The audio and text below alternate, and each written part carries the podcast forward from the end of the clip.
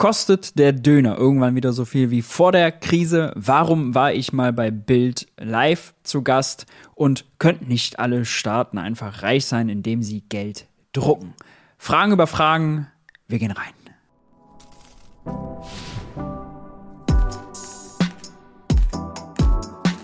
Hi und herzlich willkommen bei die Welt. Ich bin Maurice und ich begrüße euch ganz herzlich zu einem neuen QA. Diesmal geht es um eure Fragen, die ihr auf Instagram eingereicht habt. Wenn ihr mir bei Instagram noch nicht folgt, holt das gerne nach. Den Link zur Insta-Seite findet ihr unten in der Videobeschreibung oder jetzt eingeblendet. Aber äh, Achtung, bei Instagram gibt es äh, seit neuestem einige, die sich ganz, ganz, ganz viel Mühe geben, Fake-Accounts von mir, Fake-Profile von mir zu erstellen. Dann kopieren die ganz aufwendig irgendwie 200 Beiträge, kaufen sich ganz viele Follower und schreiben random die Leute an. Äh, der einzig wahre Maurice Höfgen hat dann einen blauen Haken, also nur dem folgen, alle anderen ignorieren, melden, das sind Trolls. Daniel fragt, wie sieht es bei der MMT mit der Staatsbonität aus? Die litte ja durch hohe Ausgaben. Äh, nein, äh, eben nicht. Die Erkenntnis der MMT, Modern Monetary Theory, ist ja gerade, dass ein Staat in eigener Währung niemals pleite gehen kann, dass er jederzeit alle fälligen Rechnungen bezahlen kann, die in seiner eigenen Währung lauten. Anders sieht es aus, wenn er nicht seine eigene Währung hat. Anders sieht es aus, wenn die Währung niemand akzeptiert. Anders sieht es aus, wenn es Fremdwährungsschulden sind, zum Beispiel Schulden in US-Dollar, wenn man nicht gerade die USA ist. Ähm, dann leidet die Bonität. Ansonsten gibt es kein Solvenzrisiko. Absurd ist trotzdem, dass die großen Ratingagenturen, selbst Länder wie die USA, äh, selbst denen ein niedrigeres äh, Rating verpassen, eine niedrigere Bonität verpassen, äh, wenn zum Beispiel die Schulden steigen oder so. Das kann man aber einfach getrost ignorieren. Die USA wird in eigener Währung, in US-Dollar, immer ihre Rechnungen bezahlen können. Wenn nicht, dann nicht, weil sie kein Geld hat, sondern schlicht und einfach, weil sie zum Beispiel diese irrsinnige politische Regel wie die Schuldenobergrenze, funktioniert ein bisschen anders als die Schuldenbremse, die wir haben. Die haben eine Schuldenobergrenze, Deckel drauf, also absolutes Limit, wie viel Schulden die haben dürfen. Die wurde schon 80 Mal ungefähr angehoben gibt es jetzt wieder einen neuen Streit drum.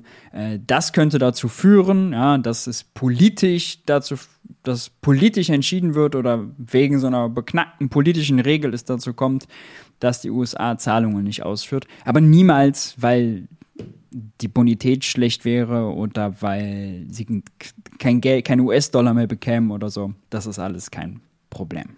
Matzdorf Toni fragt, was nervt, begeistert dich derzeit in der Politik? Also was mich absolut nervt, das ist einfach zu sagen, ist, dass äh, diese immer gleichen stumpfen, stockkonservativen Erzählungen vom Steuerzahlergeld zum Beispiel ähm, quer durch alle Parteien wiederholt werden. Ja?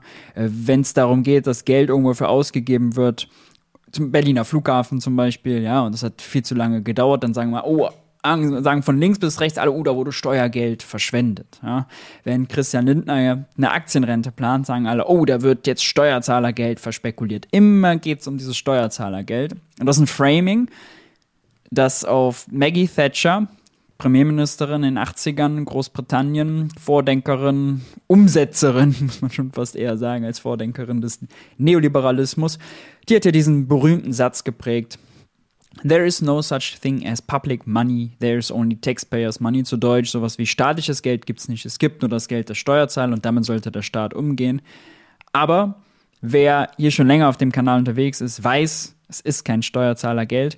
Wer sich angucken will, wie Staatsfinanzierung ganz genau funktioniert, dem sei mein Online-Kurs MMT für Einsteiger auf der Lernplattform Udemy empfohlen. In siebeneinhalb Stunden Videomaterial kann man sich dort alles reinziehen. Oder die kurze, knackige Version für Woher bekommt unser Finanzminister das Geld, ist in diesem Video wiedergegeben. Jetzt oben verlinkt. Also ja, das nervt mich kolossal. Es nervt mich kolossal, dass Christian Lindner ein super Rhetoriker ist, aber zum Beispiel die Familienministerin Lisa Paus, die für die Kindergrundsicherung gerade kämpft, nicht. Ähm, dass dort, wie ich finde, strategische Fehler gemacht werden. Und Christian Lindner sie nicht macht und die Sache aber eigentlich zu wichtig ist, als dass man da sagen kann, ah, okay, gut, dann gesteht man das Christian Lindner eben zu und gesteht anderen den Fehler zu, dafür eben nicht. Und äh, was begeistert mich? Ja, das ist eine schwierige Frage. Ähm, ich glaube, einfach weil Politik so wichtig ist, weil das Potenzial für Veränderung dort so groß ist, interessiere ich mich dafür äh, und arbeite natürlich auch daran und damit, mm, weil man ja was bewegen möchte und Politik ist dazu äh, aus meiner Sicht der größte Hebel. Aber ehrlicherweise, es gibt, glaube ich, mehr Tage, an denen es nervt, an denen es schlechte Nachrichten gibt. Merke ich auch immer, wenn ich das Wirtschaftsbriefing bei Jung Naiv mache. Da gibt es eine Kategorie am Anfang, Good News. Die sind mal ganz klein, dann gibt es ganz viel, worüber man sich aufregen kann. Äh, ja, aber das Leben ist natürlich nicht nur Politik, gibt auch andere schöne Sachen im Leben. Christian fragt, wie bist du zu YouTube gekommen und was war deine Motivation, damit anzufangen? Also, erste Erkenntnis, YouTube ist als Plattform super relevant, super wichtig, um Reichweite zu bekommen. Äh, wenn man was glaubt, man hat was Wichtiges zu sagen, dann braucht man Reichweite. Das passt also schon mal gut zusammen. Das zweite ist, das, was ich mache und das, was ich bin, gibt es so auf YouTube äh, nicht. Es ist eine Lücke, ja. Also äh, progressiver Ökonom, linker Ökonom, der auf YouTube was erzählt, hin und wieder versucht dabei ein bisschen unterhaltsam zu sein und den Anspruch hat, dass alle dem folgen können, ganz grundsätzlich.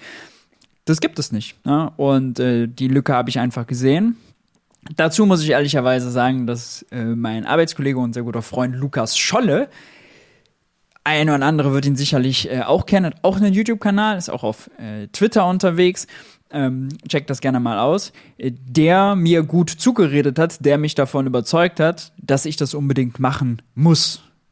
Das habe ich dann irgendwann Ende 2020, glaube ich, angefangen mit Handy gefilmt und so. Und dann ist das natürlich sehr amateurhaft, alte Videos jetzt zu gucken. Ist hochgradig peinlich, aber das gehört alles dazu. Gehört alles dazu. Ja, also, es war natürlich auch Geld und viel Zeit und viel mühsam, das da rein, was da reingeflossen ist äh, in das YouTube-Ding. Aber ja, das ist die Motivation und ich bin äh, sehr dankbar, wie sich das entwickelt hat, wo wir jetzt stehen und dass du gerade zuhörst. Alles cool gute Entscheidung. Muss man, muss man mal sagen. Also war, war eine gute Entscheidung. Doch, ja, doch, war eine gute Entscheidung. Ja, ja, ja. Matschke Matschke fragt, warum warst du bei der Bildzeitung zu Gast? Slash, warum tut man sich das an? Ja, ich war in diesem äh, Format Viertel nach acht tatsächlich zu Gast. Im November war das, glaube ich, genau, zu meinem Buch-Release von Der neue Wirtschaftskrieg. Hier, dieses blaue da hinten. Und durfte das da äh, vorstellen, erklären, warum Deutschland auf den Wirtschaftskrieg und die Sanktionen nicht so dolle vorbereitet ist. Das war natürlich eine gute Chance. Und der wichtigste Grund ist aber, dass ich der Überzeugung bin, dass man aus der Blase raus muss. Ja, dass es sehr, einen sehr großen Wert hat, zu Leuten zu sprechen, die nicht schon vielleicht das gleiche Wertekorsett, die gleichen Überzeugungen, was auch immer haben. Äh, und auch dort zu versuchen, mit Inhalten und Argumenten zu überzeugen. Und deswegen, ja, raus aus der Blase und da mal rein. Das war natürlich äh, ein Sprung ins kalte Wasser. Das war ziemlich, äh, ziemlich heftiger Sprung. Man hat es auch in der Debatte äh, gemerkt. Das war sehr kon äh, kontrovers, äh, teilweise feurig. Aber gut, ähm, ich äh, bereue das jetzt nicht. das war gut. Ich würde das oder ähnliches auch wieder machen solange ich nicht für irgendwas eingespannt werde dort, für das ich nicht stehe. Und in dem Talkformat konnte ich entscheiden, was ich selber sage, was ich nicht sage, wie ich sage. Hatte also viel Freiheit, die und eben mal Plattform und Reichweite und Bühne vor einem anderen Publikum. Deswegen, das ist gut. Raus aus der Blase, das Motto. Raus aus der Blase. Jones G fragt, kann der Dönerpreis wieder auf das Vorkrisenniveau kommen? Das ist erstmal eine sehr wichtige Frage. Das ist eine sehr relevante Frage. Theoretisch schon, denn was wir haben, ist ja keine klassische Inflation, ne? ein dauerhafter Anstieg des Preisniveaus auf breiter Front, wo sich Löhne und Preise gegenseitig hochschaukeln, sondern wir haben einen Preisschock. Das ist anders. Inflation geht dauerhaft hoch, kommt nicht mehr runter. Preisschock geht schnell hoch, kommt dann aber auch schnell wieder runter allerdings wohl nicht mehr auf das Vorkrisenniveau. Es wird wieder günstiger werden, Warum sind die Döner teurer geworden? Nun, weil Energie teurer geworden ist und weil dann natürlich in Lebensmitteln zum Beispiel sehr viel Energie drin ist. Und äh, dann wird das eben teurer. Auch äh, jetzt ist es so, dass an der Börse Gas zum Beispiel wieder deutlich günstiger geworden ist. Sieht man wirklich die Bewegung zack hoch und dann äh, schnell wieder runter. Es ist sogar wieder auf dem Niveau von vor Kriegsbeginn ne, an der Börse. Das dauert also noch eine ganze Weile, bis das in den Verträgen die äh, der Dönerladen dann auch hat. Er hat ja auch Energieverträge mit Energieversorgern, hat Einkaufsverträge mit seinen Lieferanten. Ähm, das muss natürlich auch alles erst sich noch einpendeln wieder. Aber es kommt wieder runter. Nur wird das Gas erstmal insgesamt teurer bleiben, weil wir ja auf LNG umstellen, LNG importieren und nicht mehr das Pipeline gebundene Gas aus Russland bekommen. Das war ehrlicherweise günstiger. Es war günstigeres Gas, hatte aber natürlich eine ganze Menge Probleme, wie wir jetzt sehen, und hat uns in eine Abhängigkeit gezogen. Es war also günstiger. Deswegen ja, der Döner wird wieder günstiger. Wird er so günstig wie vor dem Kriegsbeginn? Wahrscheinlich allerdings eher nicht. Dazu kommt noch die ganze Frage, steigen jetzt die Löhne drastisch an? Bisher ist das nicht so. Höhere Löhne bedeuten natürlich auch höhere Arbeitskosten, macht den Döner dann auch einen Ticken teurer, ja, das muss man auch noch bedenken. Ähm, und es dauert eben eine ganze Weile. Wie weit der Preis gesenkt wird, hängt dann auch an der Marktwirtschaft, bzw. am Wettbewerb. Ja, Dönerladen A neben Dönerladen B neben Dönerladen C. Dadurch, dass die im Wettbewerb stehen, kann natürlich der Erste, der günstiger einkauft, seinen Döner günstiger anbieten und eben mehr verkaufen, wenn er billiger ist. Und äh, wenn der Wettbewerb da funktioniert, und bei Dönerläden funktioniert der in der Regel ziemlich gut. Dönerläden, Restaurants, Friseurs sind solche Sachen, bei denen das gut funktioniert. In anderen Märkten eben nicht so, zum Beispiel beim Tankstellenmarkt oder Ölmarkt oder so. Ja, da haben wir sehr wenige Anbieter, sehr vermachtete Strukturen. Aber äh, beim Döner in der Regel nicht, auch wenn die nicht nur über den Preis konkurrieren. Aber ja, es wird sehr wahrscheinlich wieder günstiger, wenn es keinen neuen Preisschock beim Gas und bei der Energie gibt. Das ist aber nicht absehbar, weil der Worst Case, kein Gas mehr aus Russland, kein Gas mehr durch die Nord Stream Pipeline, der ist ja schon eingetreten. Qualkybot fragt, hast du ein Verhältnis zum Netzwerk Plurale Ökonomik? Ja, habe ich. Netzwerk Plurale Ökonomik sind Studis, die sich dafür einsetzen, dass die Lehre, der Lehrplan in der VWL, in der Volkswirtschaftslehre, breiter wird. Im Moment dominiert da eine Denkschule, der Neoklassik, beziehungsweise dann in einer modernen Form nennt sich das dann Neukeynesianismus. Ein kleines, kleines, ganz, ganz, ganz, ganz mini bisschen falsch verstandener Keynes kombiniert mit der Neoklassik. Äh, und das ist eigentlich das, was man im Kern lernt. Man lernt nicht groß andere Denkschulen, ja, man liest nicht äh, groß andere Denker, liest nicht zum Beispiel dann den Keynes noch im Original durch und den Schumpeter im Original durch, äh, sondern äh, es wird leider nur die stumpfe neoklassische neukeynesianische Theorie reingeballert und dann neuerdings viel, viel Empirie. Also viel Umgang mit stochastischen Modellen, wie können wir mit Daten umgehen, Daten interpretieren und, und, und. Weniger jetzt äh, harte Theorie und Denkschule.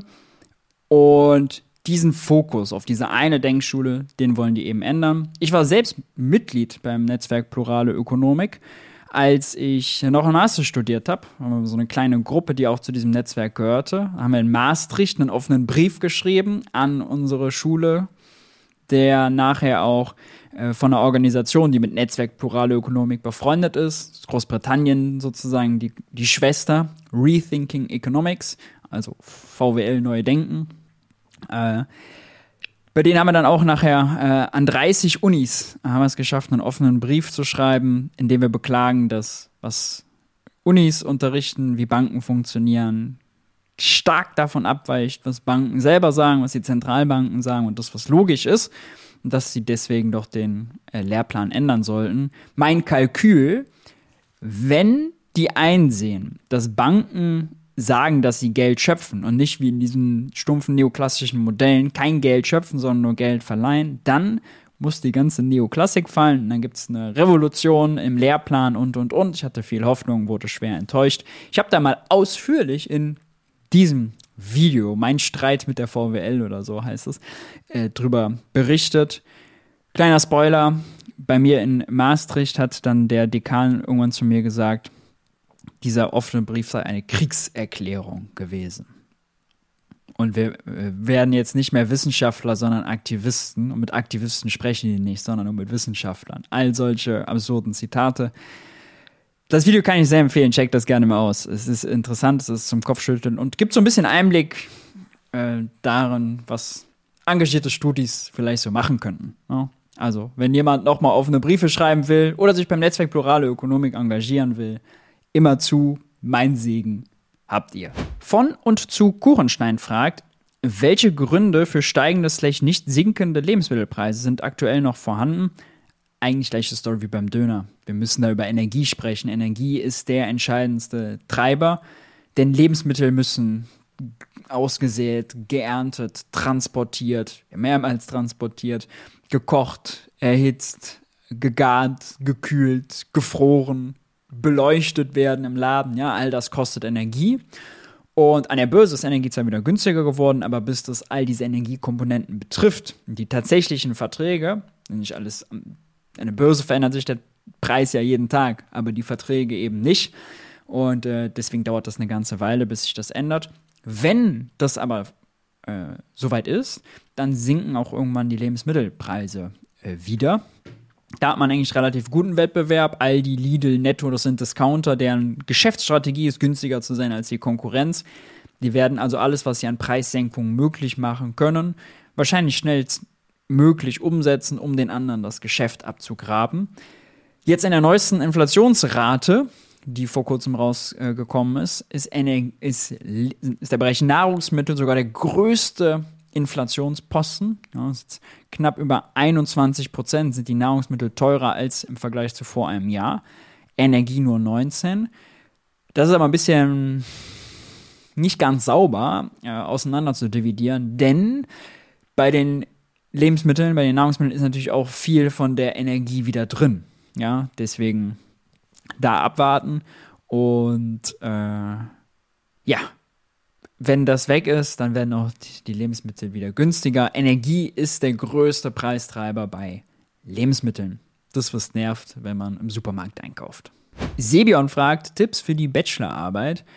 Also, ich habe immer versucht, was zu machen, was entweder sehr schnell geht, meine Bachelorarbeit, oder was wirklich Spaß macht. Das war bei meiner Masterarbeit. Alle meine anderen Master-Studiekollegen haben empirisch gearbeitet haben also Number Crunching und äh, gemacht und sich über Daten gehangen. Ich hatte da keinen Bock drauf. Ich wollte was Theoretisches machen, habe dann darüber geschrieben, mir den Kopf zerbrochen. Ah, wie könnte denn eigentlich ein internationales Währungsregime aussehen, ähm, was auf Kooperation basiert und wo die Wechselkurse eben nicht dem Markt überlassen werden und wo sie nicht fest zueinander gekoppelt werden, sondern wo die Zentralbanken kooperieren und dafür sorgen, dass das Wechselkursregime, dass die Wechselkurse zu den tatsächlichen Handels- und Inflationsdaten passen, um halt krasse Über- und Unterbewertungen zu verhindern, um Spekulationen zu verhindern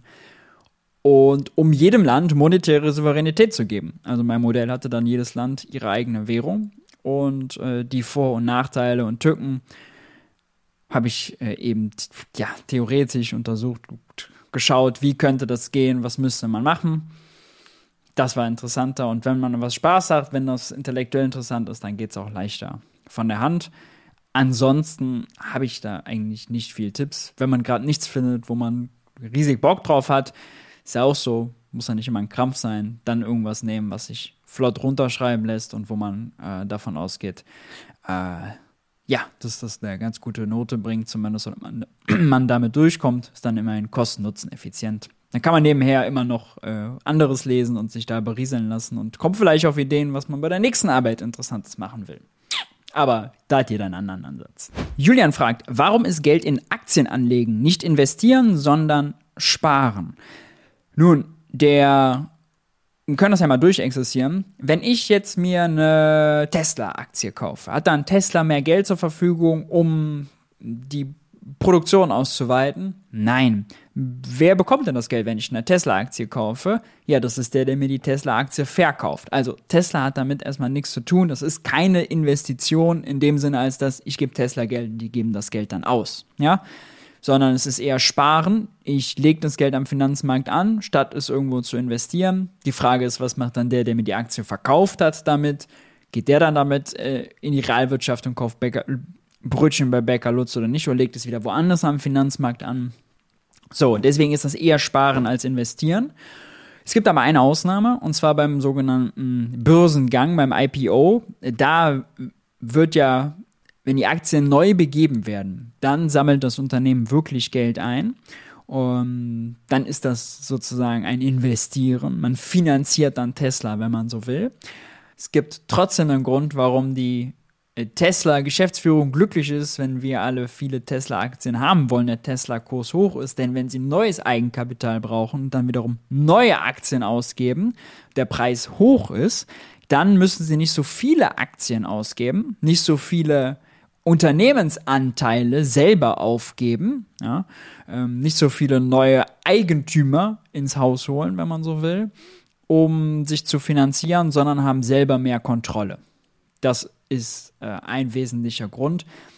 Aber unterm Strich bedeutet es, Aktien sind eher Sparen aus Anlegersicht als eine Investition im makroökonomischen Sinne. Sarah fragt, warum kann Deutschland nicht einfach wie Griechenland damals pleite gehen? Theoretisch könnten sie das, weil Deutschland und Griechenland teilen sich ja eine Währung, den Euro ist nicht deren eigene Währung. Ähm, es könnte dazu kommen, dass beide die Regeln brechen, die man sich in der Eurozone gegeben hat und die EZB deswegen die Geldhahn zudreht. Bei Griechenland hat die EZB das ja damals kurzzeitig gemacht. Da sind die Banken nicht mehr an äh, neues Geld gekommen. Die EZB hat keine griechischen Anleihen mehr gekauft. So war dann das Pleiterisiko äh, sehr groß für eine kurze Zeit. Das könnte theoretisch mit Deutschland auch gemacht werden, aber ganz praktisch und politisch gedacht natürlich nicht, weil Griechenland ist nicht mächtig, Deutschland ist aber mächtig. Deutschland ist das mächtigste Land der Eurozone. Wir haben eine deutsche Eurozone oder ein deutsches Europa, kein europäisches Deutschland. Und deswegen wird das nie passieren. Aber wenn die EZB Deutschland den Geldhahn zudreht, dann kann man direkt den ganzen Laden abschließen und sagen, gute Nacht, alles klar, das war's mit der Eurozone und der EU. Wird nicht passieren. Fam Sander 542 fragt, wann kommt der progressive ökonomische Think Tank im Herzens Berlin? Ich werde ihn über kurz oder lang nicht eröffnen. Ich kann aber da zum Beispiel das Dezernat Zukunft empfehlen. Die sitzen auch in Berlin. Die, die suchen hin und wieder auch schon mal Mitarbeiter. Also, wer progressiver Ökonom ist und in einem Think Tank arbeiten will, das gerne mal auschecken. Ähm, Direktorin ist Philippa Siegel-Glöckner. Mit ihr habe ich auch mal gemeinsam beim Wirtschaftsbriefing die News der Woche kommentiert. War, glaube ich, Wirtschaftsbriefing 4 oder 5. Könnt ihr ja mal auschecken. Ähm, die machen gute Arbeit. Natürlich stimme ich nicht mit 100% allem Bein, aber mit wem macht man das schon? Wo passiert das schon? Deswegen, das ist nicht das maßgebende Kriterium. Äh, die machen gute Arbeit. Checkt das doch gerne mal aus. Vielleicht machen wir mal bei meinem Interview mit äh, Philippa oder Max vom Dezernat hier. Wäre das eine Idee? Schreibt's doch gerne mal unten in die Kommentare. So, wessen Frage noch nicht beantwortet wurde, bitte ich um Verständnis und Geduld. Gerne beim nächsten Mal wieder teilnehmen. Wenn es euch gefallen hat, dann lasst gerne ein Like da, abonniert den Kanal, aktiviert die Glocke, um kein Video mehr zu verpassen. Dann wird der Kanal auch umso erfolgreicher. Äh, dafür danke ich euch. Schön, dass ihr dabei wart. Habt eine gute Zeit, bleibt stabil. Ich hoffe, wir sehen uns beim nächsten Video. Ciao, ciao.